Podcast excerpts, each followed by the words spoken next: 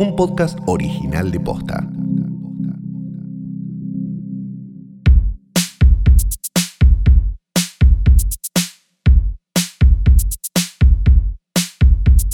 Buenos días, buenas tardes, buenas noches o lo que coincida con el momento que le diste play a esto, que no es una cosa más que un nuevo episodio de Hoy tras Noche, el podcast que pensás que podrías hacer, pero no.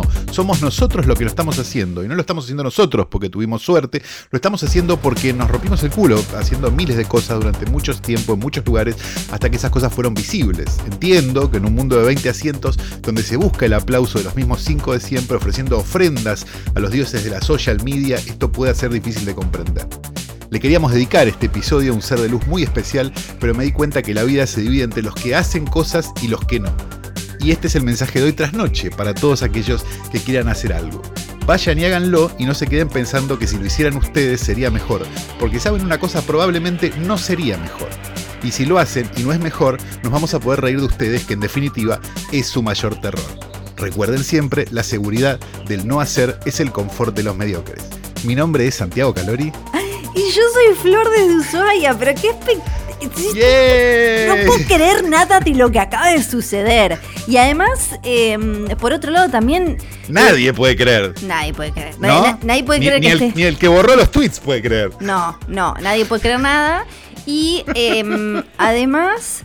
Eh, ahora que ya salió la segunda temporada de Matomil, así que vayan a Podimo a escucharla. ahora, ahora, ya, están ahora. Ya está. Eh, dejan esto, dejan el gratis y van al pago, viejo. Van al pago a escuchar que ya salió el segundo episodio, episodio de Matomil. Eh, la segunda temporada es de sectas y, Podríamos hacer una campaña, mira, se me acaba de ocurrir, perdón que me meta, pero podríamos hacer una campaña como vestidos de mm, de, ¿cómo se llama?, de gauchos y que diga, hoy tras noche vuelve al pago. ¿no? sí, sí, sí. Y en la segunda temporada también de Matomil eh, hablamos mucho de esto de la frustración del no hacer y ser el que mira y no el que hace y en qué puede terminar y qué sé yo. Me llegaron muchos mensajes también ahora. Ojalá hicieran una secta. Ojalá. Sí, Pero no hacen ni una secta. Así podríamos hacer un episodio. Son solo sommeliers. Acá que, volví a mis pagos, me llegaron muchos mensajes de te fuiste a hacer una de esas películas que tanto le gustan a Calo de, y, un poco sí. ¿Encontraste una caja con fotos? dos opciones. ¿Sabes? Lo gracioso es que sí, porque literalmente yo todavía no me terminé de mudar. Entonces tengo acá las cajas de todo. hace 40 años en Buenos Aires.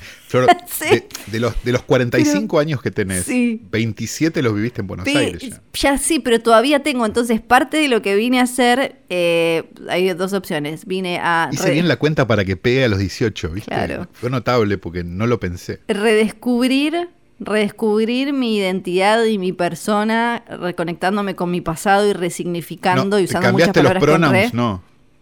No sé, puede ser que haya venido ah. a eso o puede ser que haya venido a hacer trámites inmobiliarios, eh, escribano y mudanza. una de las dos. Y literalmente una de las cosas que tengo que hacer es revisar cajas y hoy con mi vieja revisando cajas encontramos, lo primero que salió fueron fotos. Ahora después eh, voy a compartir eh, foto de bebé Flor, creo que siendo bautizada. aparte yo vi fotos de bebé Flor, eras un bebé horroroso. Era, era, era un bebé, era un bebé velludo. Era un bebé velludo. Porque ya tenías. No, no, eso, eso es lo menos. El, el, el, hirsutismo es lo menos grave. Yo eh, creo que el mayor problema era que ya tenías la cara de culo de ahora. Sí, eso es verdad. Y la gente le decía. La misma cara de culo. La gente le decía a mi mamá que yo. Qué cara de culo la nena. Que miraba mal. que tenía una mirada como muy intensa y mala. Torba, ¿no? Sí, claro, lo que se llama una mirada torba. Como esa bebé me odia. Como que la gente grande que se sentía juzgado ¿Qué es lo, que piensa la gente ahora cuando no te conoce, ¿no? Que dice, ese adulto me odia. sí, que Y probablemente sea cierto. ¿Te acuerdas el concepto espectacular de me miró mal? Que era como... Sí, claro. Era buenísimo. llegó a tener un término mucho mejor que era me mal miró. Ay, ese no lo conocía. Como palabra, como palabra toda junta. me mal miró No, no, me, me miró, era espectacular. Y eso ya se creaba todo, todo un vínculo en base a ¿Y entonces encontraste fotos, por ejemplo, abrazar a un primo, esas cosas hubo? O... Todavía no, pero debe para ir midiendo el rating de este episodio. Me encontré con mis primos, me voy a encontrar con mis primos, literalmente, claro, tengo un montón. ¿Fuiste depilada a la isla? Sí, claro, no, me... Uy, algo muy bueno, uh, ayer me junté con una amiga, juro que cierro, pero ayer me junté con una amiga que me dice, esto es, es, muy de pueblo, eh, me dice que había ido la depiladora y la depiladora le ah, dijo. había ido la depiladora, que viene la depiladora usuaria. No, la depiladora fue a la casa. La depiladora fue a la casa a depilarla y le cuenta: ¿Sabés que vengo de lo de una mina que le dije voy a depilar, ahora de acá me voy a depilar a Tatata? Y me dijo: ¿Sabés que Tatata es eh, ahora la hija de la novia de mi papá? Y Tatata no sabía, y Tatata se enteró ahora que la madre sale con este tipo porque la depiladora. ¿Por la depiladora? Sí, sí. Sí. Wow. Cosas, no, muy, muy espectaculares. ¿Y se estaba depilando para, para el padre de ella? Y no, porque es la. espectacular. No, porque es la hija. Ahí ya es una serie de HBO. No, porque es la hija. Es la hija, es su hermanastra nueva. Bueno, hija, padre, hermanastra, primo, es que, ah, sí, son detalles.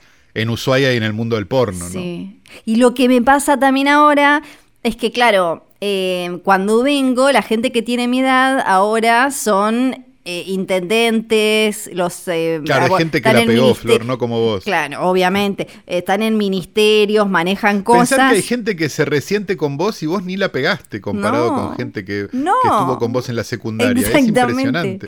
Imagínate lo chiquito que tiene que ser ese mundo para resentirte con alguien que ni la pegó. No, soy la que no la pegó. Y, eh, pero lo, gracioso es que ahora entonces toda esa gente que está decidiendo el, el futuro y las cuestiones de la justicia, la energía, los eh, servicios en general, la política de, la provincia, de la ciudad, ¿vos los viste eh, vomitar o comerse un cacho de bosta porque pensaron que era un pan, porque estaban eh, pasados en el campamento del 12 de octubre? Claro, o pedir, un, o pedir un trago con nombre orgasmo de pitufo, por ejemplo. Exactamente, exactamente. Y ese y ahora de golpe es como, no, bueno, ese, hola, que este, este, es el director de no sé qué, no sé cuánto, qué tal. Y yo como, pues si vos sos el que... Pero si vos estabas meado encima. Yo te vi, te hiciste caca y mataste un conejo sin querer una vez. Eh, todas esas cosas muy hermosas. Y por último, eh, o sea que vos guardás, vos guardás secretos que podrían destruir a la política fueguina. Yo guardo muchos, sí, guardo muchos, guardo muchos. Sí, por bueno, ni hablar gente que ahora esto, así como soy muy seria, qué sé yo, y vos sabés Sos como una Karina Longworth territorial. Sí, y vos sabés, eh, vos sabés que adentro tiene un piercing en el pezón y un, tatuaje, de una sirena. Ah, y que se chapaba. el se lo pudo sacar, ¿no? Claro, y que se transaba a la novia del hermano sin ningún problema. Eh, o un tatuaje que, con el logo de los piojos y una hoja de chala, ponerle ese tipo de cosas. Claro, sí, sí, No inventé algo así porque era, estaba hablando específicamente de una persona, si no hubiera dicho ah, algo más genérico. y por último, cierro con esta. Eh, Hoy es el capítulo donde hablamos de gente por, por, derivación, me parece espectacular.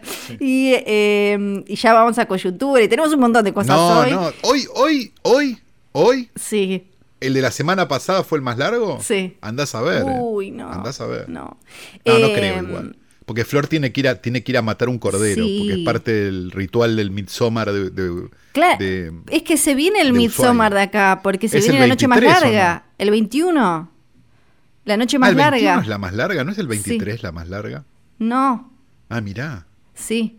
Hubiera jurado que era el 23. Eh, es la noche, la noche más larga. Y es acá, bueno, toda una. Y ahí se ponen las túnicas. Ahí es donde se ponen las túnicas de Shelknam. Y se, se baja por la pista. Clan, pero en realidad no. Se baja por la pista con antorchas de, con fuego y un montón de otras cosas. Ah. sí, sí. ¿Hay nieve este año? Porque siempre está ese drama. Eh, creo que hay nieve en el cerro, sí. Sí, el lunes voy a pero andar en... la ciudad no hay nieve. No, en, la, ciudad de época, pero en la ciudad ahora tiene que nevar un montón para que haya... Porque ya es muy grande la ciudad y el calor de la ciudad la derrite.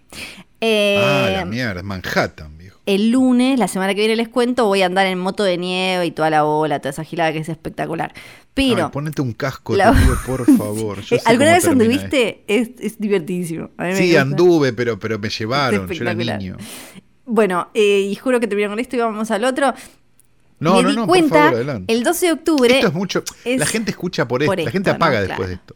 Descubrí que hay un cartel ahora que pusieron en la, mm, en la base que dice Armada, Armada Nacional fundó Ushuaia en 1884. Por las dudas nos olvidáramos, ¿no? Por las dudas alguien se Lo que no ah, lo vi, en tus stories. Sí, lo que no agregan es que en realidad ya estaban los ingleses. Ellos ya ellos vinieron porque cuando ya estaba acabar los ingleses y lo que tuvieron que los ingleses es que estaban los indios. Es que está bien, claro, que al final todos mataron a los indios. pueblos originarios, claro. Exacto, y los suyos. Ah, exacto. Sí. Em, este y que entonces el 12 de octubre acá se hace un desfile cívico-militar y necesito que me cuenten necesito, sí, porque cívico-militar siempre me da golpe nada más, ¿no? Cívico-militar es claro, es cuando es cuando, el, cuando, cuando hay un montón de gente diciendo, más que vengan los milicos.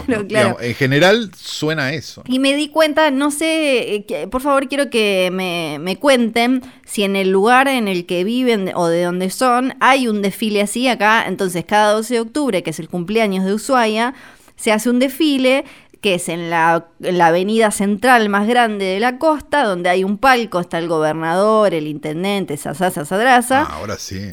Todos y marchan, de Flor. Y marchan, hay un, hay un locutor y marchan, primero, bueno, marchan las fuerzas, después empiezan a marchar los colegios, todos marchando como tipo, marchando ordenaditos, como en una de estas cosas. ¿Vos marchaste en esa? Todos los años. Todos los años. Ah, vos estabas, eras parte del desfile, eras Todos los años, porque además no solo. Como un cheerleader de los milicos, de alguna manera. Claro, o sea, pasan las fuerzas, pasan los bomberos, pasan los no sé qué, después pasan los colegios Ah, después, y después empiezan a pasar, como si yo te dijera, los podcasteros, los que hacen judo en no sé dónde, los que... Pasan todos, entonces. Todos, pero ordenados con sus carteles o sea, adelante, adelante tiene que haber uno que diga eh, Podcasteros Unidos, ¿no? Entonces vamos llevando un cartel. Claro, y, abajo, y después tenés como la rama disidente que dice Banchero eh, Conducción. sí, sí, exacto. Y van, y, pero todo muy ordenado y con la y todo así, y una, y, las voces del desfile, dura horas. Pueden verlo en YouTube, hay varios, están en, en etapas. Sí. ¿Y esto no te llamó la atención hasta ahora? No, no. Y, hay, y entonces los que conducen van diciendo, avanzan hacia el palco central ahora sí, los bomberos y tipo tienen un speech para cada cosa. El, por ¿El locutor es siempre el mismo? ¿Es como un cacho fontana de allá? Sí, ¿O va cambiando? Sí, se llama Murphy de apellido. Y me van a hacer una, me va a hacer una nota, me va a hacer una nota, boludo, me había olvidado de esto. Ay, no. y es espectacular. Un programa se llama Los protagonistas del fin del mundo.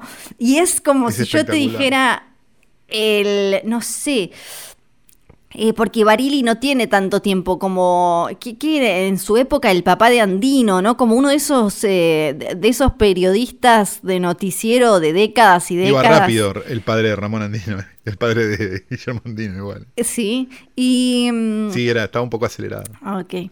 Em, sí, me, bueno, y me hace una nota, estoy muy emocionada, pero... No, impresión. Voy a hacer un gesto a la cámara, Flor. Sí, y. Ah, ok, ok. Y. Mm, bueno, eran los 80, ¿no? el, desfile, pero yo pensé que en todos lados tenían algún tipo de desfile como este, y en el que decían como se acerca el Colegio del Sur, un colegio fundado en 1991. Lo, que la gente son carnavales, tipo Lincoln, por ejemplo, el carnaval de Lincoln, ¿no? Que parece, no sé si lo viste alguna vez, pero parece House of a Thousand Corpses, ¿no? No. Este, porque, porque intentan, pero en un momento aparecen las motosierras, digamos. Claro. Este, Acá hay carnaval, eh, la, la, la, comunidad boliviana hace un carnaval con todos unos autos tuneados que le pegan un montón de cosas y qué sé yo. Pero eso es en otra calle, en Cuanip. Ah, ok. es como en otro sector de la... Ah, y le pegan todas cositas. Sí, sí, sí. Vos vivías cerca de Cuanip. Bueno, bueno, ahora sí. No me acuerdo los nombres. Tenemos coyuntura. Este. tenemos coyuntura porque ha pasado tengo un poco. todo, tengo entendido. Sí, tengo un poco de coyuntura. Tiene un poco, ok. Esta que te va a gustar mucho. Resulta que salió. Tuvimos coyuntura fueguina hasta acá, perdón, aclaríamos. Tuvimos un momento De, crónica fueguinas prácticamente. Sí, Eh, salió. tuvimos la depiladora, la que se entera de la madrastra. Sí, fuerte. El, intendente que se cagó encima y, mató un conejo accidentalmente. Sí. La que tiene el tatuaje de la chala y los, y los piojos. Es un chabón. Eh, y un montón de. La verdad, un montón. Un montón de cosas. Sí, sí, un montón de cosas fuerte. Todo muy fuerte. Resulta que hay una nueva película de Lin Manuel Miranda. Es un, eh, ah. es un musical que él había eh, hecho, creo que antes que Hamilton, se llama In the Heights, en el barrio. Sale la película de Warner, o sea que eh, se sí, estrenó. Está en los torrents. Claro, ahora que abrieron los cines, que, que mañana reabren los cines, en, en AMBA y bla, bla, bla, se va a poder ver, pero también está por ahí. Y eh, Lin Manuel Miranda es de. Las cosas de Warner están para ver las bajadas, la verdad. Yo ya no, iría al eh, cine a ver nada de Warner. Eh, ¿y ¿Qué pasó?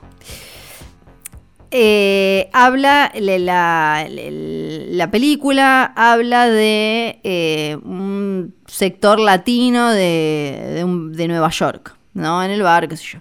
Y parece que no hay gente que no se sintió del todo representada por cuestiones eh, raciales, eh, sobre todo la falta, por la falta de representación de personas latinas negras, que había personas latinas de piel más bien clara. De color intermedio, digamos. Entonces, eh, salieron críticas, como por ejemplo una periodista que dijo, como mujer negra de descendencia cubana, específicamente de la ciudad de Nueva York, sería descuidado de parte mía no reconocer el hecho de que la mayoría de los actores principales eran latinos de piel clara o que podrían ser percibidos como blancos. Teniendo esto en cuenta, em, ¿qué, qué, opinas entonces sobre la falta de representación de personas negras latinas en la película? Y... Eh, lo que se dijo fue que era, se eligió a la, se trató de elegir a las personas más indicadas para estos papeles.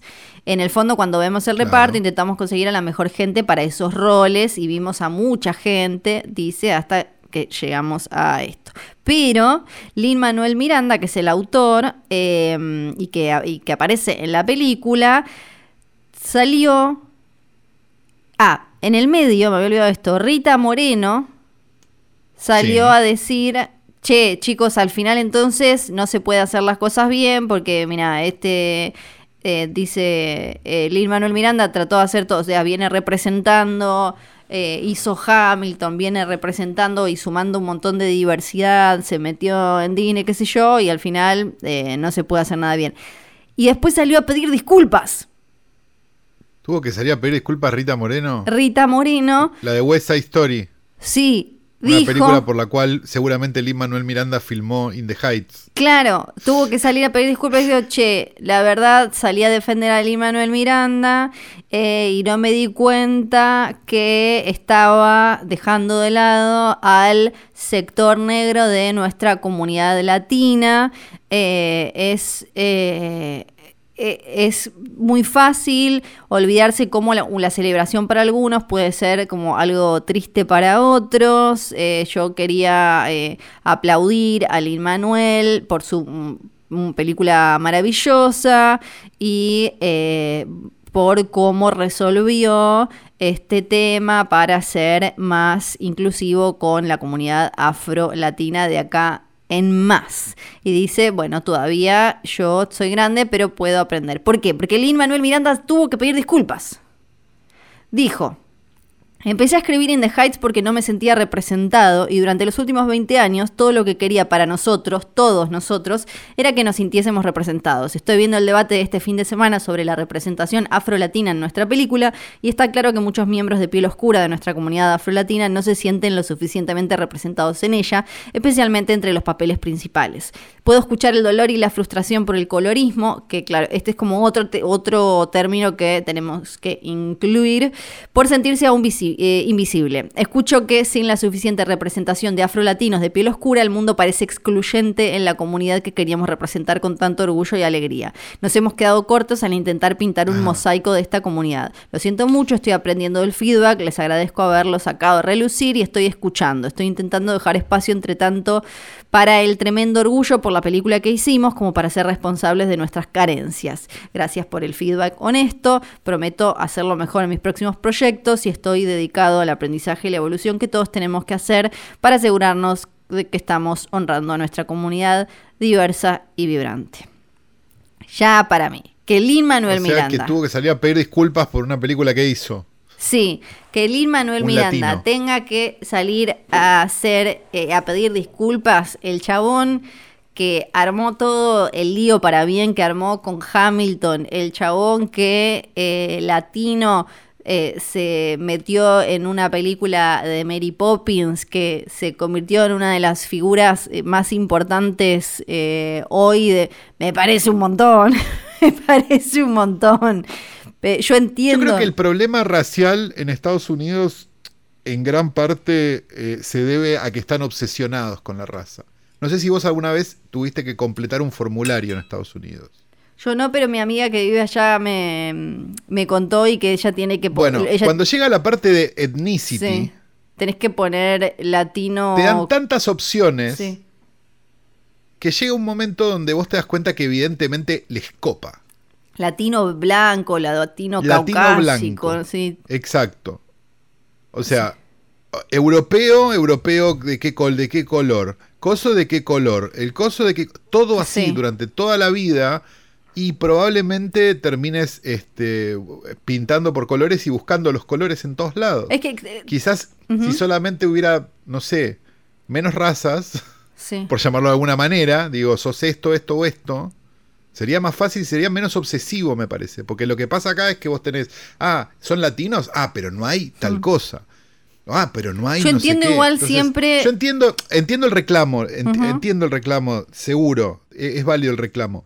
Pero, pero también es como, pero no te estás preguntando por qué este, no hay ningún, o sea, te estás preguntando por qué en las películas no hay latinos de tal color pero no te estás preguntando por qué todos los que toman decisiones sobre las películas, no hay ninguno blanco, no hay ninguno que no sea blanco. Entonces estamos todos aplaudiendo a los actores en el Oscar y qué lindo cuando, les, cuando toca el Oscar So Black, que es muy cada tanto últimamente, porque ya se les pasó medio que con lo de Parasite ya, ya con eso deben tener para cinco años de darle, de denominar solamente blancos. Este, pero, estamos viendo que se los están dando los actores solamente. Pero todos los otros rubros técnicos, no hay ningún otro color que no sea blanco, incluyendo a quienes toman las decisiones. Sí. Sí. Entonces llega un punto donde es un poco llamativo.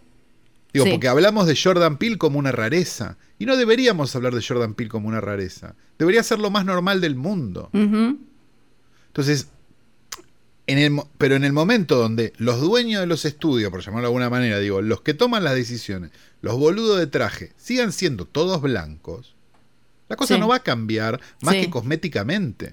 Eh, además, yo creo que mm, eh, es algo igual, me parece, que, tiene el progresismo en general, ¿no? Eh, y bueno, que en Estados Unidos muchas veces le dicen a, a, a, los demócratas y en este caso que es esto como de al final salir a cruzarlo a Lin Manuel Miranda porque le faltó representar un poco más a determinado sector eh, solo alimenta más a Fox News. Como día todos eso pero porque es una pero sabes cuál es el problema yo entiendo. Porque, la no, pero, pero también hay una. Mm. Ahí también hay algo que pasa mucho con el progresismo yankee, con el progresismo de todas partes. Sí. Que es esa noción de ir y atacar al par. Sí, sí, por eso es como. O sea, porque. Eh, pongamos un ejemplo, digo, no sé. Cualquiera de nosotros dice una burrada. Y nos van a venir a crucificar. Sí. Feynman dice burradas cada cinco minutos en la televisión. En la televisión. Sí. Y a nadie le importa. ¿Sabes por qué? Porque que vos le digas a Feynman lo que pensás, no lo afecta en lo absoluto. Del mismo modo que no lo afectaría en lo absoluto a, qué sé yo, Chuck Norris, ¿entendés? Si Chuck Norris hace una película donde no está la representación latina que están pidiendo. Digamos, Entonces, ¿contra quién van? Van contra Lin Manuel Miranda. Que sí se va a preocupar y sí se va a poner mal porque, porque yo quería hacerlo bien y lo hice mal. Sí, sí, sí. Entonces terminan, terminan haciendo que alguien, un par o una persona con la afín, termine pidiendo disculpas, mientras todos los demás que deberían realmente pedir disculpas no las están pidiendo y les chupa un huevo. sí, hay un error grave en eso, en, buscar al par, en que el par sea el problema, en que, en que todo eso, digo, todo, todo, eso es un gran problema que se debería solucionar en algún momento. Porque primero, las casas de brujas no van a ningún lado. Y segundo, las casas de brujas dentro de tu propia casa son ridículas. Sí, sí. Y eh, entiendo que puede parecer eh, festejar poco, pero que más allá de si a uno le gusta o no, yo todavía no la vi, pero que exista in Yo la bajé, pero solo para dañar a Warner. Un, un eh, musical protagonizado por personas que, gente que no, no son estrellas, que además es un cast todo latino. Es una, o sea, solo, solo puede suceder, solo sucedió porque el Manuel Miranda la rompió con Hamilton y se hizo un nombre, entonces ahí eh, cobró fuerza todo lo que hizo, pero eso es un montón, o sea, no, no, eh, sea, Rita Moreno tuvo que salir a pedir disculpas, pobre. No, pero digo, pero digo una cosa, digo una cosa y lo digo con toda la buena leche del mundo, ¿eh? Lo digo, lo digo con toda la buena leche del mundo. Esperemos a ver los resultados de taquilla de estos productos también, ¿eh? ¿Y qué dice el hombre blanco que está dirigiendo el estudio cuando los resultados de taquilla no sean los resultados esperados? Bueno, no le fue bien. Porque eso también va a pasar. Sí. Eso también va a pasar, digo, porque, porque del mismo modo que hace falta una representación de no sé qué, no sé cuánto, hay, un, hay una resistencia muy grande a esa representación también. Entonces, si esa gente que era la que iba a ver este, gente este, no BIPOC al cine, deja de ir. Yo no sé qué decisiones van a tomar los estudios, digo, y esto lo digo con la mayor buena leche del mundo, ¿eh? no lo estoy diciendo, mira que no, soy esos distribuidores que una vez le fue mal con una película, con un Black Exploitation y definieron que en Argentina las películas de negro no funcionan. no estoy diciendo eso. Estoy diciendo que eh, también, es, también es un negocio y también eh, determinadas cosas que a veces se piden, después no se... Determinados platos que se piden a veces no se comen después. Sí. Porque pasó con... o no, digo, no, había pasado con cuál. Había una de superhéroes que habían pedido, pedido, pedido, pedido, pedido y después no fue a ver nadie. ¿Cuál era? No me acuerdo. No sé. Yo no me puedo acordar ahora, pero, pero me acuerdo que había habido como todo un... Que, se festejaba el triunfo como, como el, gol de los, el gol del Diego a los ingleses y después en taquilla no me acuerdo. Y si pasa eso repetidas ocasiones, probablemente lo que termine pasando sea que alguien sentencie que esto no funciona, por más que esté bien. Sí. acá eh, no le fue muy bien en críticas, no tanto, le fue bien en críticas y no tan bien en la taquilla. Y estaban como eh, estudiando eso porque eh, hay como, había varias cosas. Primero, salió en HBO Max y salió a competir contra Quiet Place 2, que no estaba para ver en ningún otro lado. Eh, dura, es bastante larga, entonces eso hace que además con 25% de los cines en Estados Unidos todavía cerrados y eh, tenga menos vuelta. Exacto, tal cual. Entonces, y que, y, que no sé, que no haya gente conocida y que qué sé yo, y que bla bla bla. Eh, hay ahí como un montón de cosas que también van a ser muy difícil poder analizar a ver por qué es que no le fue tan bien a la película. Pero bueno. Eh, yo, bueno, eh, no tengo más coyuntura. Me parece que ya está bien de coyuntura. Ah, pero tenía, pero era un montón de coyuntura. Sí, era un montón. Era una coyuntura que nos dio para que, para seguramente ganarnos enemigos en alguna minoría. Hay cines eh, en un montón de zonas que antes no había. sí en, el AMBA vuelven, creo que... ¿Y qué se estrena? Porque esto es lo más... A ver, vamos, vamos, a, vamos a ver si... Y se estrena Black este Widow. Que, no se, puede ni leer. Se va a poder ver eh, Cruella. Black Widow, pero eso no está en Torrent hace un año y medio. no, Black Widow no salió todavía. Black Widow se va a poder alquilar en Disney Plus. A ver, jueves 24 de junio, esto es el jueves que viene. Sí. ¿No? Sí, exacto. Tenemos Rápido y Furioso 9. Sí. Bueno. Que va a estar en Canes también. Tiene, un público. Sí, a ver, para, esto es importante porque eh, tuve varios DM diciendo, ah, está en Canes, como haciéndose En Cannes se estrenan cosas comerciales también. Sí, vos podés comprar. Claro, vos podés comprar que se estrene en Cannes tu película fuera de competencia. Sí.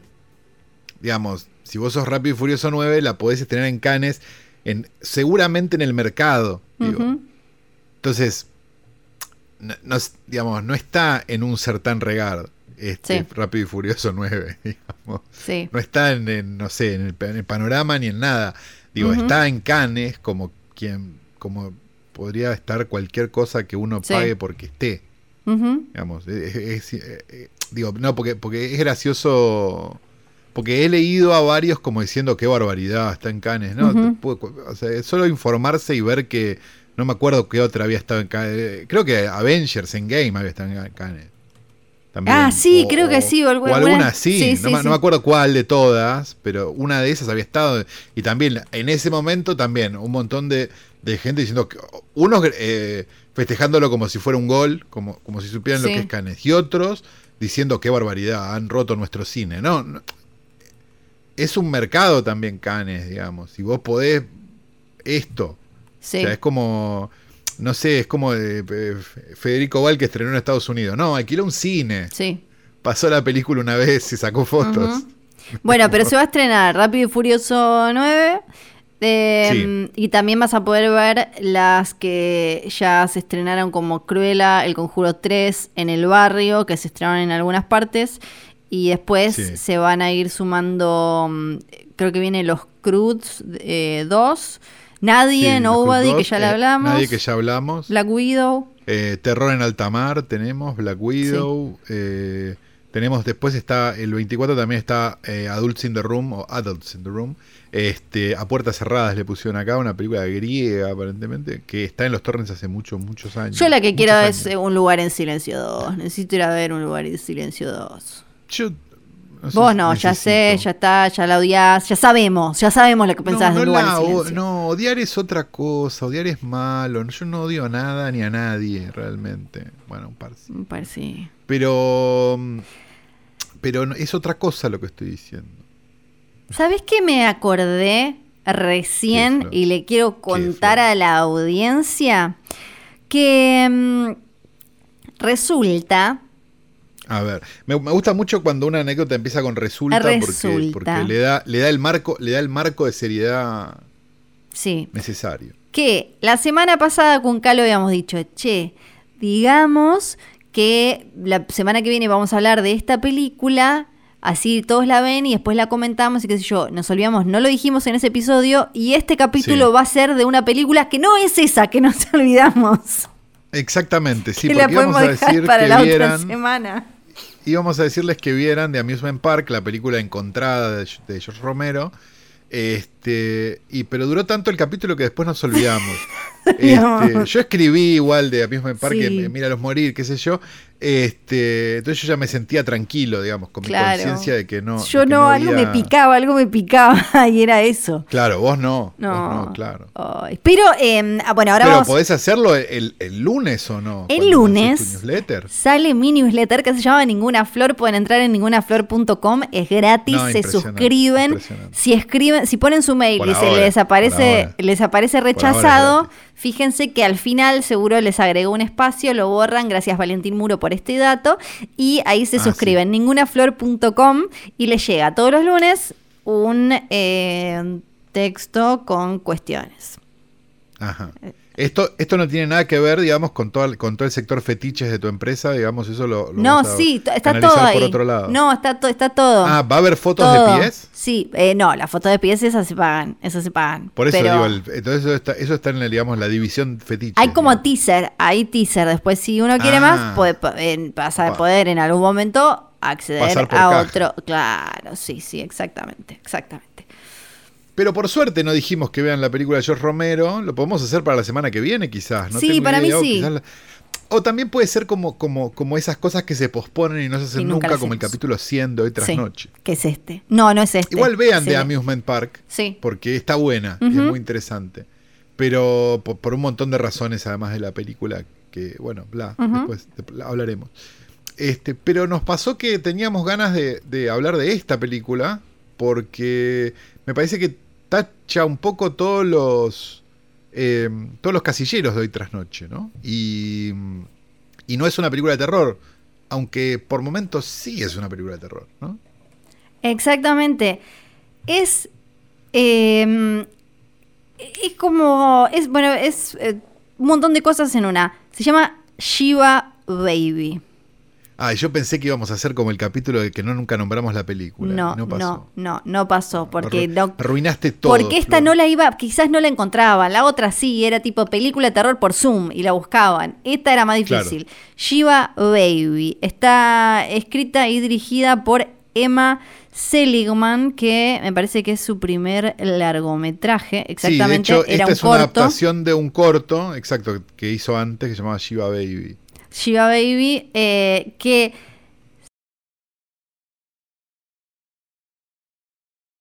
Este es el pequeño resumen para que vean si la quieren y ya saben todo eso.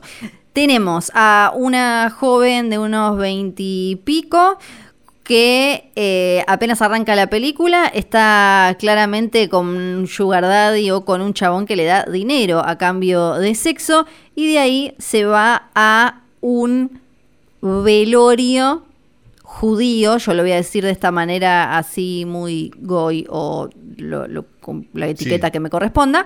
Em, no ortodoxo, pero sí muy religioso, digamos. O sea, creo que no son ortodoxos. No, no, no, pero... Pero son muy creyentes, sería como la explicación. Pero claro, como muy, se nota de, círculo, como todo lo que yo estuve hablando de Ushuaia, pero de ahí de un círculo social que tiene muchas más libertades, eh, se nota en la ropa, en las cosas que pasan y qué sé yo.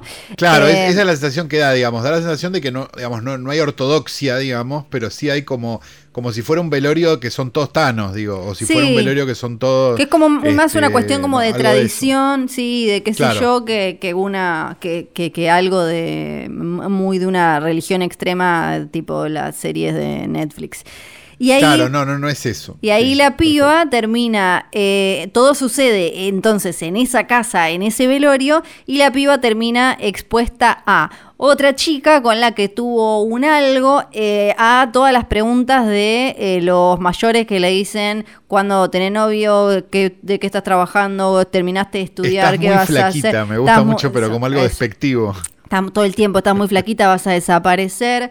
Eh, la piba esta con la que tuvo algo y otras cuestiones ahí que pasan. Y la película se va convirtiendo en una cosa muy incómoda, claustrofóbica, y ahí aparece eso que decía Calo de película de terror. Ahora sí, anda a verla. Bueno, ahora que ya la viste, te podemos decir un montón de cosas. Sí. La primera es que está buenísima. Buenísima. Está buenísima. La segunda, dura una hora diez que es la duración ideal de cualquier película, para cualquier humano, para todo. el humano reacciona mejor a las películas de una hora diez. Sí. Está comprobado por mí. Sí, no, es, pero real que em, es muy quirúrgica en, en, guion y, en, montaje, ¿no? De no le sobra nada y no le falta nada. La ves y decís, ¿no? no me pareció como que el ritmo estaba perfecto. sí, a mí lo que me pasó fue que primero cuando, cuando leí un poco de la película... Eh, tuve miedo que fuera muy teatral, porque digamos, de alguna manera el, si haces un outline, digamos, de, la línea argumental de la película, que es una piba que tiene un sugar daddy, se encuentra con su sugar daddy en un velorio. Donde también está la exnovia. Con toda la, familia, donde también está la exnovia, suena a, una obra de Darío Vittori, digamos. O sea, donde va a haber un sillón y tres puertas y la gente va a entrar y salir y demás. Y, y va a haber enredos y risas al por mayor. Ahora, ¿qué pasa? Ese, justamente que pase todo durante un tiempo, de plazo de tiempo de una tarde, digamos, adentro de una casa, y que tenga esta, mm, esta premisa, de alguna manera, además de convertirla en una película barata y una serie de cosas que, obviamente, digo, tiene más, tiene más placas de, productores mm, al principio que, que, una de Canes, ¿no? Digo, es evidentemente una película hecha con, con mucho con mucho, con mucho esfuerzo, digamos, eso se nota. Este, mm, pero decía, un plazo de tiempo determinado, una casa, una determinada cantidad de actores, enredos, cosas, te, corres el riesgo de que sea muy teatral, digamos, de que se convierta un poco en una obra de teatro, algo que por cierto deberían explotar, porque digo, deberían hacer la versión teatral de esto. Bueno, ahora se viene la serie. Ah, ah, bien, bien. Sí, HBO. Ah, tenemos una. Ah, tenemos una nueva. Sugar. Una nueva... Se va a llamar. Ah, mira. ¿Y sabes quién la va a producir? La productora de Adam McKay, que aparentemente produce, tiene gente trabajando de mirar películas para hacer series, porque también va a producir la de, la de Parasite. Sugar. O sea que vamos a tener una, vamos, tenemos una nueva Lena Dunham en el horizonte. Eso, eso ya está.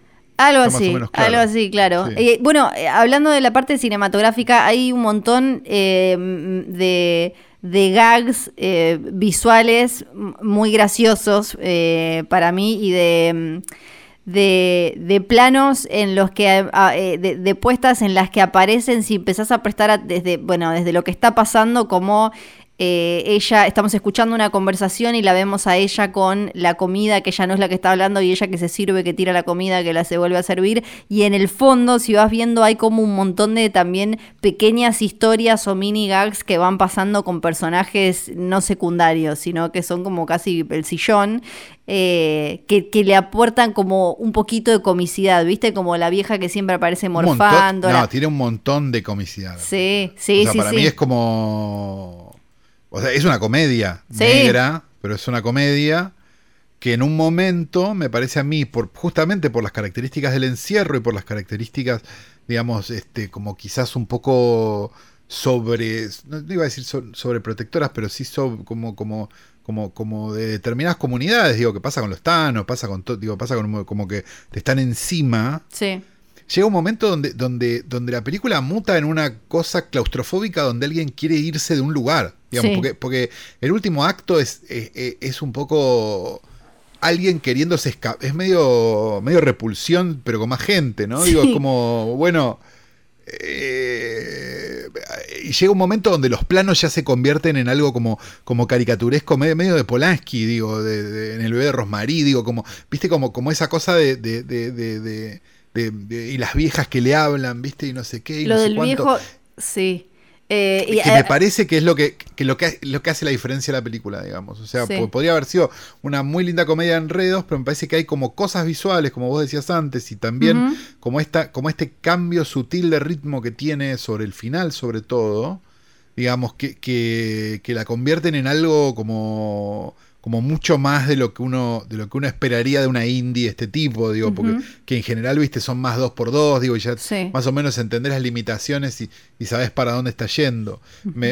eso fue lo que más me sorprendió y lo que más me resultó interesante, además de que me parece absolutamente disfrutable la película. Sí, absolutamente sí, disfrutable. Sí, tiene cosas que eh, eh, maneja muy bien lo específico y que, bueno, esta es una familia judía en un eh, rito judío, eh, qué sé yo, pero también en lo universal, en las, las ridiculeces de lo, absurdo de un montón de formalidades sociales, como en el último momento cuando el viejo insiste que todos se suban al auto y todos están súper incómodos y tratan de. y que, que, son esas situaciones totalmente estúpidas y ridículas, porque ¿por qué no te bajás y le decís, no, gracias, me voy, porque no, porque te, da, te genera incomodidad, porque el tipo te quiere llevar y que no sé qué, desde esas cositas, y creo que eh, también me balancea muy bien como eh, encontrás arquetipos y encontrás un montón de ecos y reflejos y, cosas que vienen desde del humor de Nueva York de judío de los 60 eh, a, no sé, Seinfeld, es como me parece... Eh, sí, Woody Allen, lo podemos decir. Woody Allen, sí, sí, Woody Allen, digo, como más referencias... Woody Allen que cualquier otra cosa. referencias eh, muy directas, pero todo con la, la, la, mirada de Centennial, ¿no? Como, y de la, de la angustia y, la, y cómo refleja la cuestión claustrofóbica de esta generación en particular y eh, una chica, eh, y siendo una chica, una joven mujer en particular ahora, que eso aparece todo el tiempo, y, en, este, en su grupo social, en su grupo familiar, que es esta mezcla de tradición y modernidad, que, se hace, se, hace incluso muy, bastante literal cuando aparece la rubia, la mujer del tipo, que está, que, que le dicen como que es una em, em, emprendedora, girlboss y qué sé yo. Entonces las pibas tienen esta presión de te tiene que ir re bien en la carrera,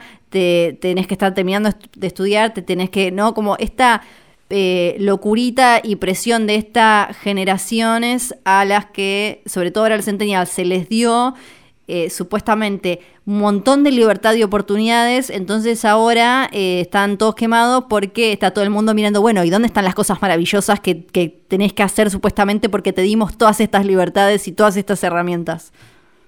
Sí, y también me parece que es un lindo revés a, películas más prefabricadas, ¿no? Me parece como, como, como, como nos gusta hacerle caca encima a Promising Young Woman, ¿no? Digo, me parece como que esta película hace mucho más por eso que Promising Young Woman. ¿No? Digo, hay, algo como, como, como interesante, digamos, del costado de, del cine, la mujer. Es que, ¿sabes qué creo? que ahí se nota. porque no se esfuerza. Porque lo hace naturalmente. Digamos, hay, como una. lo, habíamos hablado cuando hablamos de Promising Young Woman y lo habíamos hablado cuando hablábamos justamente al mismo tiempo, a propósito, digo, de, de The Assistant, ¿no? Me da la sensación de que The Assistant es una película que simplemente hace las cosas que tiene que hacer bien, digamos, y no se esfuerza. Y, la, y, y Promising Woman da la sensación de que está como con un car es como un nene de 5 años con un cartel que quiere que lo, que quiere que lo aplaudan. ¿Sabes qué? Me, este, parece, me parece que con esta película pasa algo muy similar. Digamos que es como con, qué poco dice un montón de cosas sin necesidad de, del trazo grueso o de la cosa más border o de la cosa, ay, qué loco que sos. Me, ¿No? Me parece que eso está bueno también. Creo que lo que se nota también ahí es que eh, Promising Young Woman es una película que tiene una protagonista que supuestamente está en sus 20, pero está protagonizada y está escrita por mujeres que tienen 30. Y Shiva Baby está protagonizada y escrita... 40.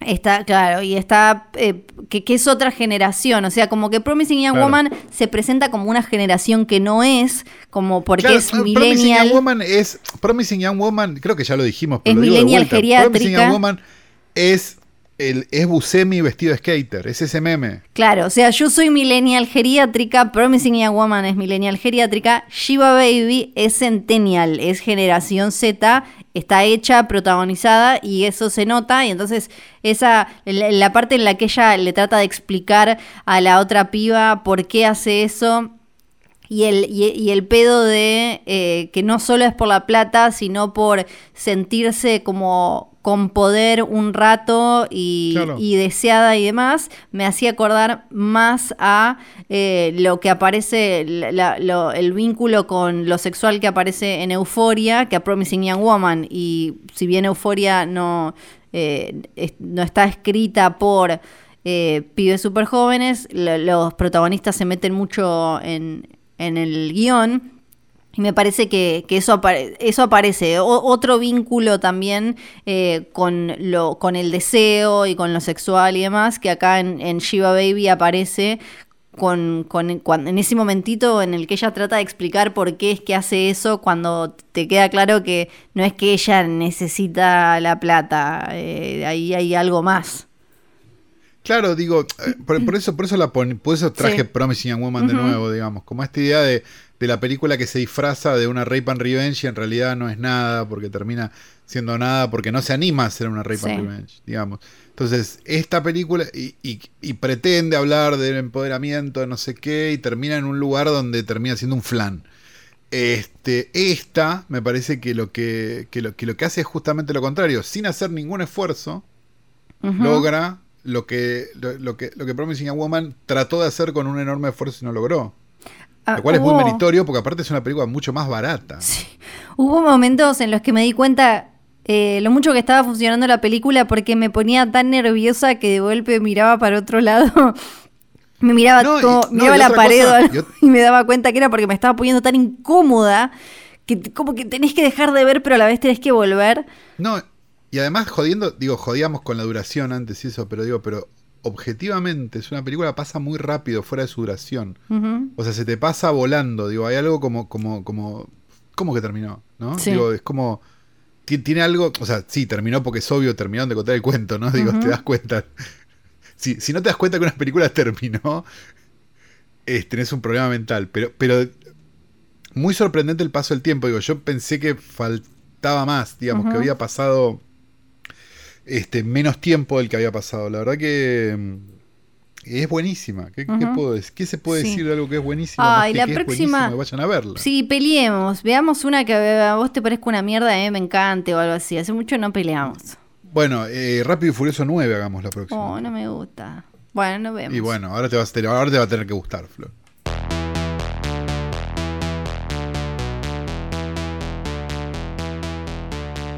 Y llega el momento más esperado por grandes, por chicos y por los del medio. Llega ese momento donde la querida Fiorella Sargenti, una mujer que sabe mucho el tema, porque hay gente que toca de oído, pero ella realmente sabe. Ella ha leído, ella ha ido al museo, ella tiene el libro. Ella, este, si pudiera, compraría una botella llena de agua de la bañadera de Lafayette. Sí. Seguimos con la saga de la historia de la cienciología y de su héroe, o líder, mejor dicho, L. Ron Hubbard, a, cargo, perdón, lo digo bien, de, me animaría a decir, la Blackie de esta generación, ¿no? La Colomba de esta generación. No, Colomba terminó presa por falopa. Eh, la, la Pinky de esta generación, Fiorella Sargenti. Muchas gracias por esa presentación muy digna, me la gané igual. Este es el anteúltimo episodio de la saga de la FI, quiero decir. Algo hay que hacer. Hay mucha gente muy preocupada. Sí. Quiere que dure todo el año. Han llegado análisis de los test. Eh, han llegado. Hay gente que no lo encontró al test. Chicos, es muy fácil. Ponen test Scientology y les aparece el test. No me em, gente que prometió que nos iba a mandar el, análisis, que lo tiene. ¿Lo mandaron? Y todavía no. Lo están haciendo Ah. así que por favor apúrense, así lo podemos ver la semana que viene. Hoy, por favor, porque esto se termina. ¿eh? Esto se termina. La semana que viene se va a morir. Igual, igual yo creo, perdón, Laffy, tengo que decir algo importante. Ah, se muere Laffy, pero sigue. No, no, la semana que viene se muere Laffy y se muere todo. Hoy nos vamos a meter con la mitología. Hay algo, sí. hay algo importante igual que me parece que tendrías que entender. Estamos, pensemos que estamos en un canal de televisión, ¿no? Y van, qué sé yo, ocho episodios de algo que iba a durar diez. Como Verano del 98 o Mujercitas. Este, por siempre Mujercitas. Hay una reunión y alguien dice, bueno, yo entiendo que iba a durar 10, pero esto está funcionando. Sí. Entonces, tendríamos que estirarlo un poco, ¿no? Poco más. Bueno, vemos. Yo hoy, ahora vemos cuánto dura. ¿Podrías estirarte a 48 capítulos? Yo, hay, que, lo charlamos, lo charlamos. Hoy me, me quiero detener un poco en lo que vendría a ser la mitología, le vamos a decir así, creada por Laffy. Que a medida que fue avanzando, él la fue modificando. Lo que él decía era que gracias a... Casi como una secta cuando va a terminar el mundo, ¿no? Sí. Eh, o como un guionista cuando le dicen como, che, yo sé que es el 2000, pero esto verano del, 98 sigue garpando, inventate otra historia. Entonces, él... Le pusieron verano eterno y siguieron para adelante, le chupó un huevo. Eh, la, pasaban en invierno, es espectacular sí, sí. Él decía que gracias a las propias técnicas, auditaciones y que, había, em, que él había inventado, eh, y, las otras rutinas de entrenamiento, él llegaba, accedía cada vez a mayor conocimiento. Entonces iba sumando y esto acá es donde aparece obviamente esto de ir teniendo que pagar cada vez más y a veces tenés que repetir el curso porque, uy, todavía no estás del todo preparado para el otro paso, volvé atrás. Entonces, Eso se pagaba, digamos. Claro, vos vas pagando, incluso en 2008 creo que fue, ah. Wikileaks sacó toda esta información que era vos ibas accediendo a medida que ibas pagando Y lo loco es que terminaron corroborando de manera no intencional que era verdadera porque le hicieron denuncia por copyright, lo querían dar de baja eh, a toda esta información que, voy a comentar. Eh, pero entonces, claro, vos al salir a decir como. vas a comentar igual, no le tenés miedo a nada. No, porque. Este porque la justicia dijo, no, eso puede estar ahí, Lola, Lola. Y ah, además hay cosas que voy a decir que. Vos te avala la justicia. Sí son públicas. Te voy a preguntar a vos, Santiago Calori. No van a ser 200 preguntas. ¿Vos qué sos? ¿Vos sos un cuerpo o no? ¿Sos un cuerpo? Soy mucho más que un cuerpo, ¿sabes? Por eso. La gente primero me ve y dice, wow, mirá lo que es. Parece, este, este, ¿cómo se llama este muchacho? Este, Cristian Sancho. Pero soy más que eso. Por lo menos pretendo ser más que eso, ¿no? Claro. Bueno, eh, sos, sos más que un cuerpo. Y mm, déjame preguntarte esto. Si te sacan el apéndice. Ya me lo sacaron. Perfecto. ¿Cambió tu personalidad? No lo sé porque fue a los ocho años. Quizás hoy sería Picasso o Hitler. O las dos cosas. Claro, claro. Eh, sí, vos sabés de manera, claro, de es algo totalmente inútil. Exacto, de manera instintiva, vos sabés que tu cuerpo es algo que vos tenés, no algo que sos. Tu cuerpo es una herramienta que vos usás. Pero. Sí, muy de vez en cuando. Si vos no sos tu cuerpo, ¿qué sos? Mi alma. Eh, vos tenés una. sos un cuerpo con una mente. Esa mente tiene, como ya lo habíamos no, hablado. Pero la mente es parte del cuerpo, el cerebro. El cerebro. O la mente. El cerebro tiene adentro la mente. Ah, la mente tiene como una especie de banco de memoria que tiene imágenes. Sí. Tiene imágenes y tiene eh, un montón. Ventura vestido de, Shrek. Del Shrek falso, por ejemplo, haciendo el este, pasito de Ventura. Heaven Music eh, cantando en, lo de Anabela. No sé, las cosas que se me vienen a la mente ahora. Sí. Pero, ¿qué sos vos realmente? Lo que sos vos realmente es una conciencia, una inteligencia, un ser que es, eh, es consciente de que existe, de que es. Y esa palabra que define todo esto es, como habíamos dicho ya la otra vez, tetan. ¿Qué le vamos a decir? le vamos a decir. La eh, conciencia, pero, pero eso es la conciencia. No, ellos te dicen que no es ni alma ni conciencia, que no te lo tenés que confundir. Y pero es la conciencia. No sabés cómo se ponía, porque vos tenías unas reglas para si vos hablabas más. O sea, si vos no usabas bien lo que ellos decían, la tecnología. que es tipo de toda esta jerga. Para una, cosa, para una cosa, él está viniendo con un paquete de harina y te está diciendo esto no es harina. Claro, pero porque le agregó, ponele, le agregó un poco de sal. Entonces te está diciendo, harina, harina es no harina con sal. Claro, es otra cosa, dice. Eh, es más, lo dijo, usamos tetan para que no se confunda con otros eh, tipos de, creencias, con otras... Eh, ¿Es por, la, ¿Es por tetan, por la letra griega? Exactamente. Es algo parecido, pero eh, vos un alma o el espíritu es algo que tenés. Vos tenés tu espíritu, tenés tu alma. Yo esto, estas son, otra vez, estas son cosas que las dicen tal cual. No, esto no, yo no lo estoy inventando ni, ni soy yo hablando. No, ni Flor lo cree. Flor no tiene alma. Vos no tenés, vos no. Ni corazón tampoco. No, no dirías mi tetan. Vos sos un tetan. Vos tenés un cuerpo, tenés una mente, pero sos un tetan. ¿Está? Claro, pero, pero ¿eso es porque sos especial o, todo el mundo tiene un tetan? Todo el mundo tiene un tetan. pero si pagás, ¿tenés más tetan que otros? Eh, si pagás, te das cuenta de lo que sos realmente. Yo quiero tener una Y vas avanzando. ¿Puedo? sí, puedes llegar hasta nivel eh, a nivel 8 dicen que hasta nivel 8 creo que era, ahora vamos a ver un poquito más, nivel 15, pero hay gente que dice que en realidad no existe y después los van inventando. Como que claro, te dicen que siempre hay otro nivel de tetan, más, puede ser más tetan todavía y... y mm, entonces vos sos este, e, este tetan en realidad, que ahora vamos a hablar también de cómo es que se llega eh, a esto. Y la vida Sí, posta, hay una cantidad de. Hay, un léxico enorme de. Está como subdividida en ocho partes u ocho dinámicas. Que me las escribo. Tengo, tengo el cuadernito, hoy, hoy tengo el cuadernito, después les voy a mostrar la foto. Por favor. Y estas ocho dinámicas aparecen en, una cruz de ocho puntos que ellos usan, que estas como dinámicas eh, son, eh, van de la muerte a la inmortalidad.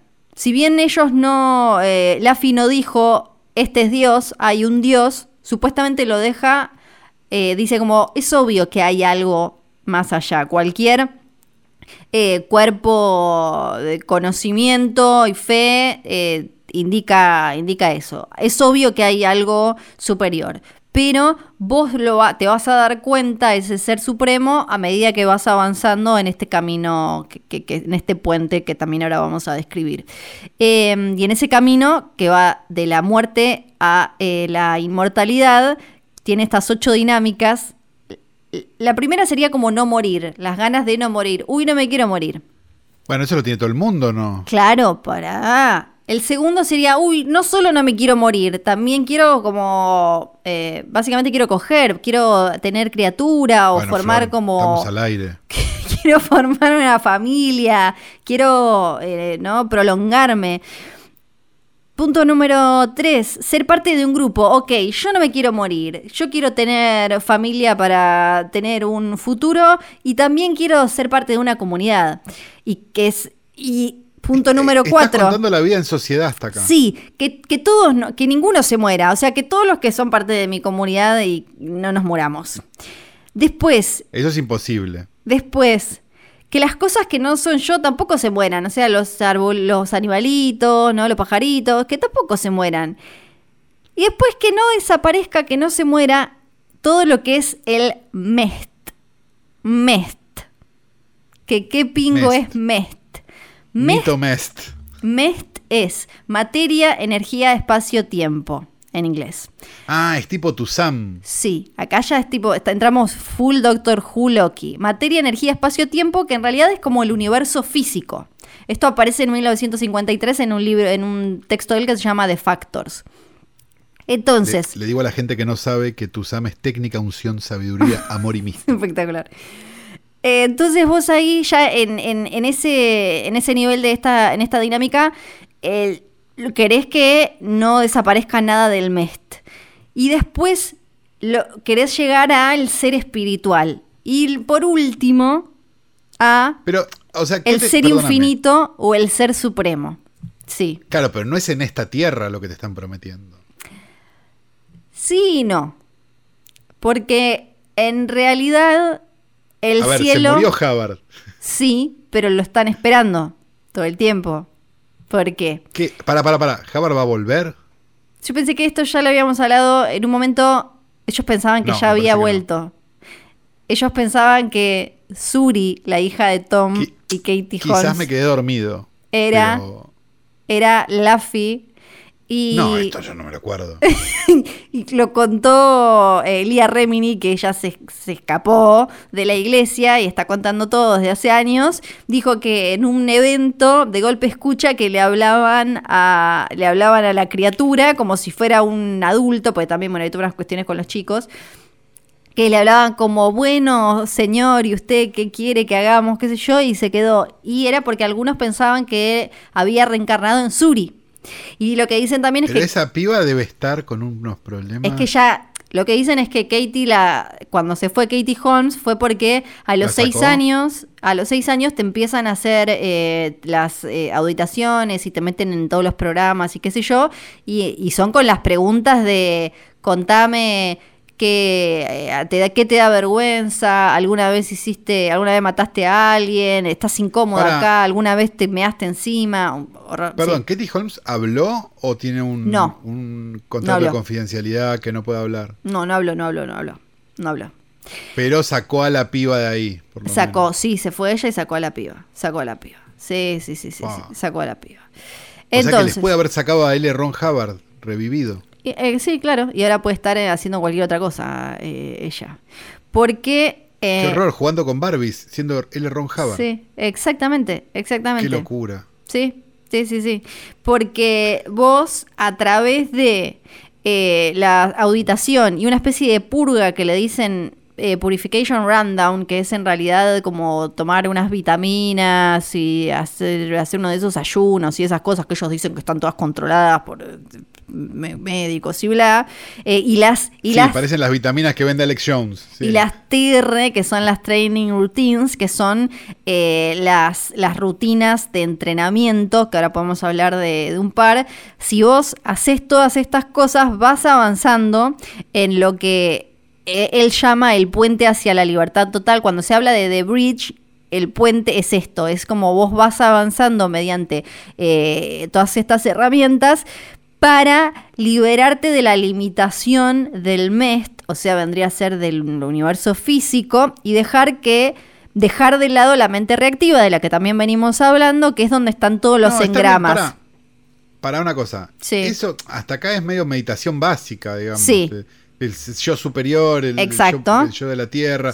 Digamos, todo, eso, lo que pasa es que nadie te, digamos, nadie te está vendiendo nada. No, acá. te lo está haciendo adquirir por una suma de dinero. Claro, acá sí, acá sí. Acá sí. Vos para sacarte estos engramas que, bueno, son estas como cicatrices que te van quedando, que son las marcas que tenés que te limitan, que te hacen ser, eh, reaccionar de maneras eh, negativas y te generan estas aberraciones, tenés que ir haciendo. Eh, Además, no ser Cristian Sancho, por ejemplo.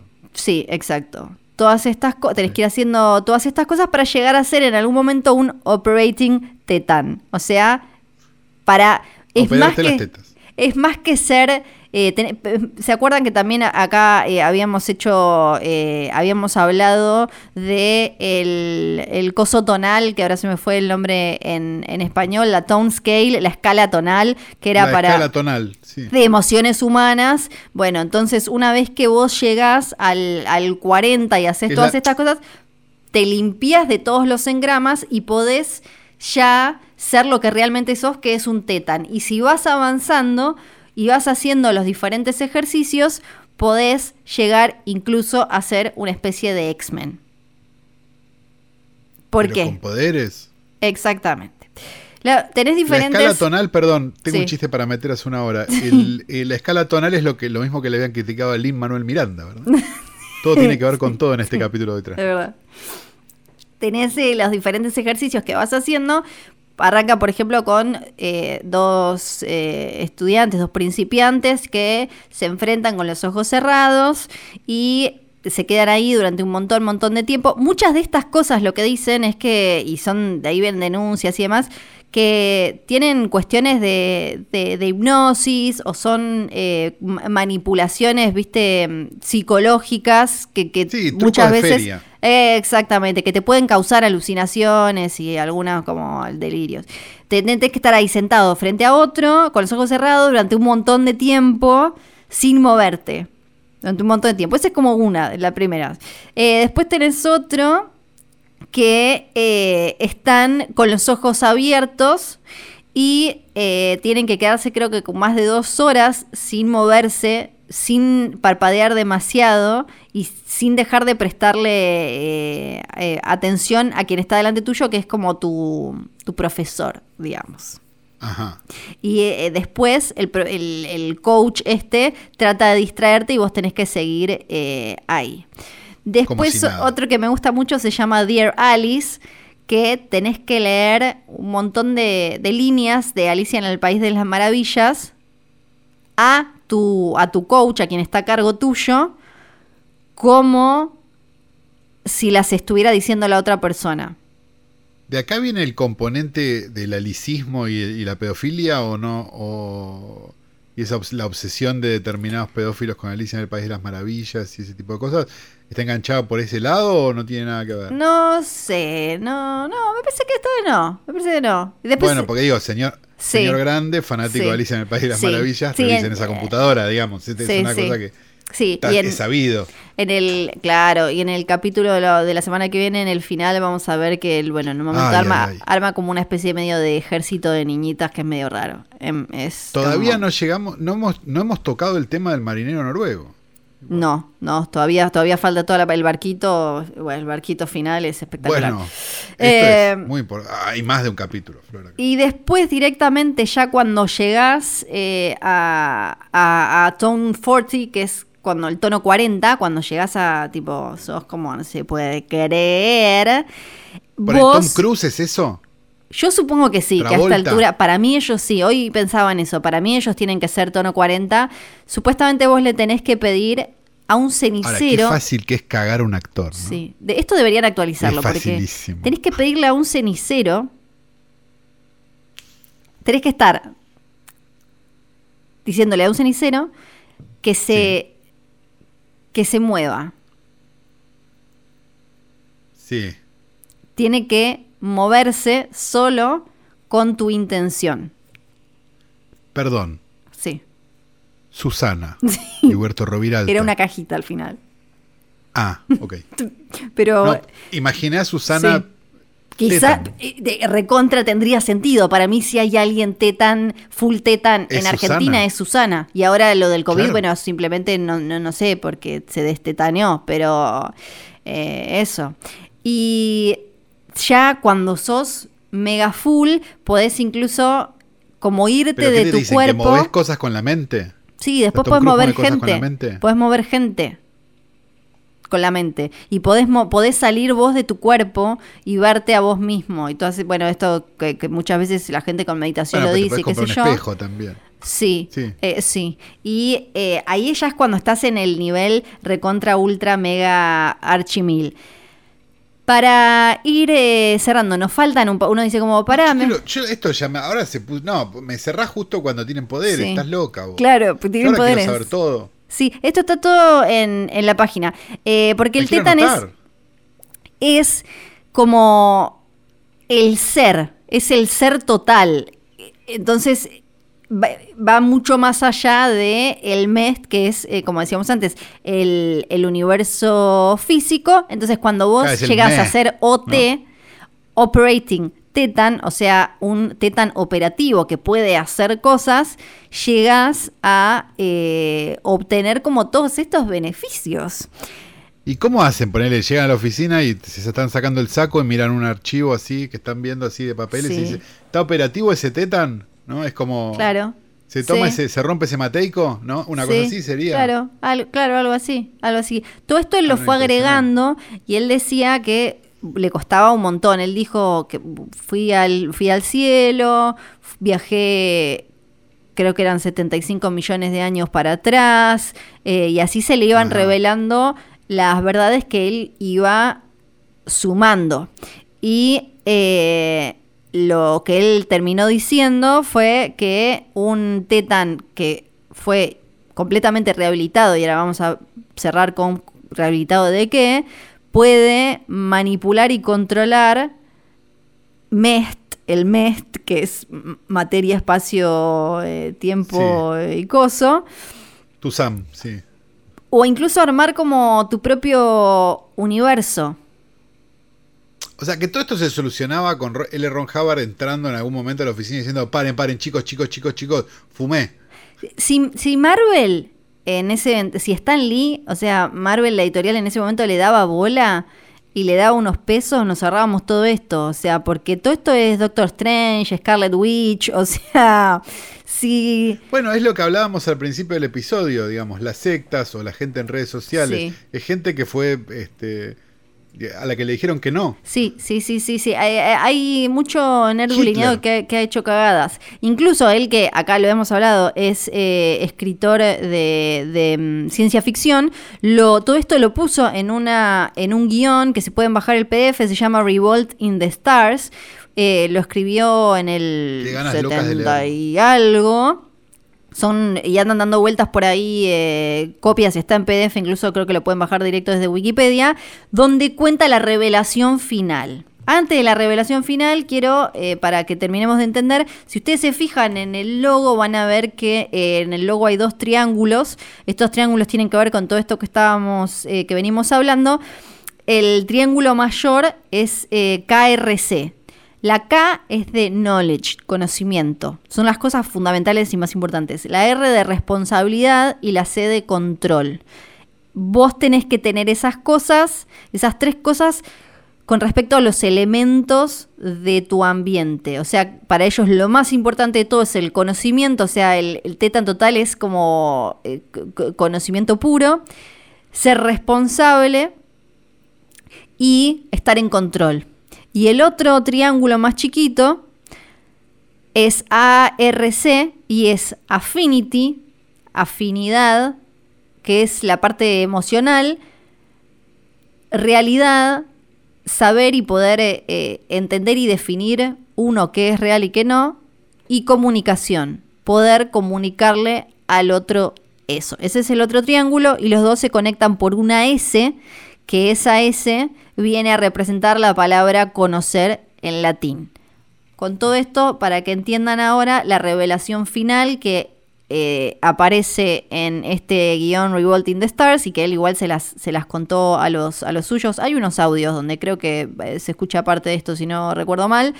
Eh, él dice que cuando volvió de eso, porque vos tenés que hacer como la auditación y vas haciendo todos estos procesos o, o, estás en, estos, en estas rutinas de entrenamiento y tenés como que llevar adelante todo el, como el escenario, le dicen ellos, y terminar bien el ejercicio y volvés ahí diciéndote estas cosas de soy Napoleón, soy no sé qué, y volvés que te duele la pata o que te duele algo. Tenés que llegar a terminar todo. Él, cuando volvía con estos conocimientos, cuando volvió con este, dijo, uy, quedé de cama y estuvo, anduvo rengueando y anduvo diciendo que se había, no sé si quebrado la espalda o cosas así. Lo que dijo. Pero probablemente haya tenido que ver el marinero noruego. ¿no? Probablemente. Lo que dijo es lo que todos estaban esperando y que en general se, malinterpreta. Porque ahora sí aparece Xenu. Escrito con X, Xenu. Ah. Xenu no es el líder, no es el dios creado por Laffy o al que Laffy adora. Xenu es en realidad un tirano espacial. Sí, es un dictador de una confederación galáctica. Estamos hablando de unos 75 millones de años atrás. Es como un macera del espacio. Algo así mezclado con Thanos o con Hitler, porque en un momento dice, che... Los a los Thanos dejarlos en paz, ¿eh? que nosotros somos una comunidad muy tranquila. Acá, acá, hay mucha gente, tengo demasiada gente, voy a agarrar algunos y los voy a mandar a un planeta que en, que en ese momento se conocía como Tishiak, que era la Tierra. Los manda en una nave espacial. Los pone entre volcanes, los, como que los engancha a volcanes, acá de la Tierra, volcanes que ahora tienen nombre, y los aniquila con bombas de hidrógeno. Dice como, chao, me voy a sacar de encima todos estos, va a estar todo mejor. Em, ¿Qué pasó? estos eh, eh, explotan y qué sé yo, pero quedan los tetans, tetanes, tetan, no sé el plural de tetans, vamos a decirle, ¿sí? Como estos espíritus, que no son espíritus, y que, que dando vueltas por ahí. Y entonces se enganchan en los primeros Homo sapiens que estaban dando vueltas por la Tierra. Obvio. Sí. Era obvio. Obvio que se enganchan. Todo esto es conocido como el incidente 2 y él dice que tuvo que atravesar un muro de fuego, por eso es que estuvo tan mal, también se conoce como el muro eh, de fuego. La cosa es que igual después eh, eh, a Zenu termina cayendo al final, él como dictador, y lo mandan supuestamente como a una cárcel, no se sabe bien, algunos dicen que tal vez está eh, acá, incluso hay gente que, eh, dice, está, no sé, acá en Río Grande, está claro, exactamente, ah. está. Entonces... Te comiste a Zenu, le dijeron. Te comiste a Zenu, sí, sí, sí, sí. Eh, estos, eh, entonces, estos tetans quedan metidos en, eh, en, estos, en estos cuerpos, que vienen a ser como una especie entonces de trampa física, y la Tierra se convierte en una especie de prisión donde supuestamente también está Zenu, porque lo mandó la Confederación Galáctica por sus fechorías, por lo que había... Sí. Yo hago una pregunta, eh, digo, pero, pero, pero le hago, ¿esto es culpa de L. Ron Hubbard o de los boludos que le dijeron que sí? ¿Cómo decirte? ¿Cómo decirte? Porque hay una. O sea, uno puede plantear cualquier escenario. Eso sí. digo, puede pasar. Pero que. Que te den bola, ¿no? Sí. Sí. Sí. Eh... es el tema, me parece. El. O sea, porque yo te puedo decir, mirá, Flor, acá adentro hay un duende, te lo vendo por un millón de dólares y vos, digamos, decirme sos un idiota, andate, o darme el millón de dólares. Sí. Si me das el millón de dólares, ¿quién es el boludo? Sí, sí, sí, sí, sí. O sea, ¿yo soy un estafador o vos sos una boluda? ¿Se entiende? Él dice que, bueno, esta historia ocurrió 75 millones de años atrás, pero que él es el único que pudo hacer lo que hizo en 750 millones de años. Tiene algo con el 75, se ve. Es todo realmente muy confuso y, porque me había olvidado de otra parte. a hacer todo esto. No, claro que no. Ah. Eh, me había olvidado de otra parte. Es muy difícil de resumirlo y de hacer que esto de alguna manera tenga sentido. Eh, Por eso esto tiene que seguir, Flor. Cuando... esto, esto tiene que suceder toda la semana cuando la, Confederación Galáctica tenía 26 estrellas y 76 planetas. Uno era este Tishiak, que era eh, la, Tierra.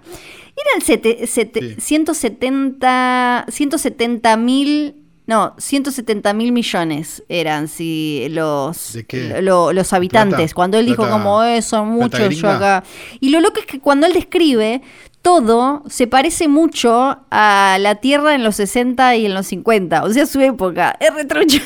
tipo, no, le mandó mucho. Fue como. Mm. ¿Hay aparatos de radio? Es bastante parecido. Eh, porque él mete también a los, eh, a los eh, psicólogos, a los psicoanalistas, los mete ahí por, como partes de los, de los villanos. También aparecen cuestiones impositivas, burocráticas que tienen que ver con. ¿Cómo no va a tener a los psicólogos de, villanos si, si vas al psicólogo y le decís no? Lo que pasa es que es nu y el psicólogo te medica. Exactamente, exactamente. Eh, entonces, esta gente la mandaron en la nave, llegan a, la Tierra, le dije, explotan en los volcanes con la bomba de hidrógeno, eh, se, se muere todo pero quedan algunos, esos son los que se meten en los eh, Homo sapiens que estaban dando vueltas por ahí. Esto, eh, les decía, está en Revolting the Stars. Y entonces ahora las almas que quedaron dando vuelta, los Tetans, estaban en el aire, estaban como volando. Y esto es espectacular porque las fuerzas de Zenu que quedaban como que las ataron con una especie de lazo electrónico, chamánico, onda, qué sé yo, y los las ataron como a la tierra, porque estaban volando por ahí. Los dejaron ahí. Y los metieron en una especie de mm, cine donde los obligaron a ver una película, como que vendría, lo que vendría a ser como una película 3D durante más de un mes. Y ahí les implantaron un montón de data, de información, eh, y que, ellos le dicen el, el implante R6, que son como falsos recuerdos e información que van a hacer, que tiene que ver con Dios, con el demonio, con un montón de cosas, que es lo que después terminó haciendo, generando las religiones, y ahí él le tira todo el fardo al catolicismo y habla de eh, la, imagen de la, de la crucifixión y de cómo tuvo que eso es como haber visto 20 años de intrusos y recordar cuando Ambrosino era movilero. sí. Digamos, no, no, no, no, dista mucho de eso. Sí. Eh, estos tipos cines donde le implantaban todo esto, eh, había uno en Hawái y uno en las Islas Canarias. Ajá. Sí. Y ahí perdieron. iba con su, con su barco? Los tetas. Sí, los tetas perdieron identidad, perdieron su personalidad eh, completamente. Y algunos se empezaron como a, a pegotear sin poder diferenciarse. Y en ese pegoteo, oh. algunos se metían en un cuerpo que había sobrevivido a la explosión. Pero a ver, se metían sin autorización en el cuerpo de alguien. Sí, y varios a la vez. Te hacían como un gangbangueo de Es una película, claro, te iba a decir, es una película alemana. Sí, exacto. Y ahí entonces los encerraron, los dejaron ahí en este lugar que era la tierra, pero que era Tishiak, y se olvidaron y fueron quedando, eh, se, fue sucediendo la vida y ahora quizás vos tenés una gripe y no sabés que en realidad es porque tenés o sos en realidad un tetan al que le pasaron estas cosas y bla, bla, bla, bla, bla, bla, bla. Mira, si no lo estuvieras diciendo con tanta seriedad, me parecería una Es muy difícil, La verdad que me parece muy serio. Es muy difícil, estoy segura que me olvidé mil cosas porque mm, es un montón. Bueno, que nos lo hagan saber y hacemos un capítulo de cada cosa que nos olvidamos. Tenemos que hacer el capítulo de Sea Org, me parece a mí.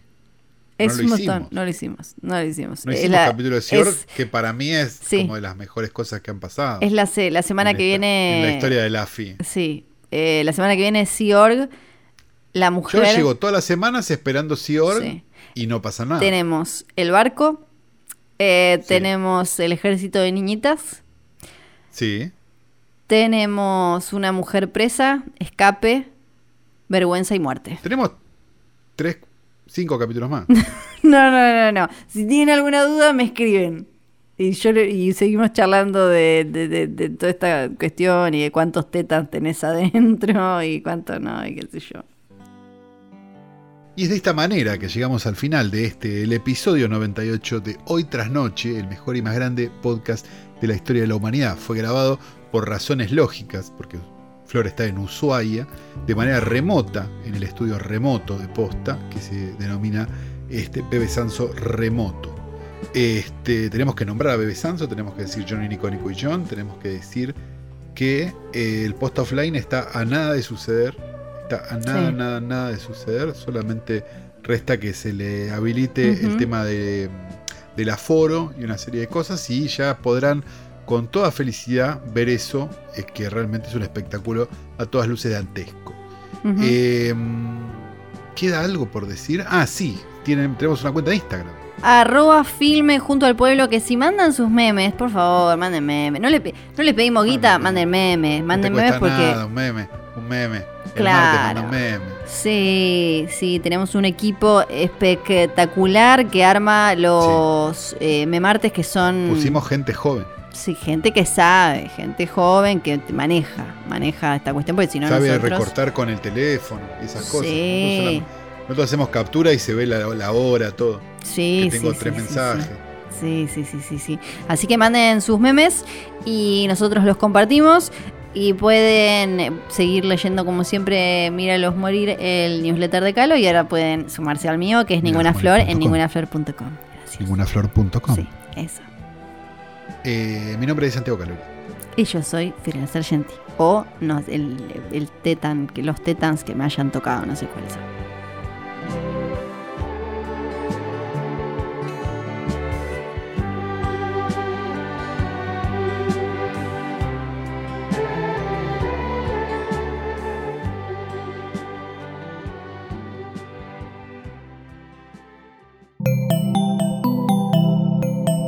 Un podcast original de Posta.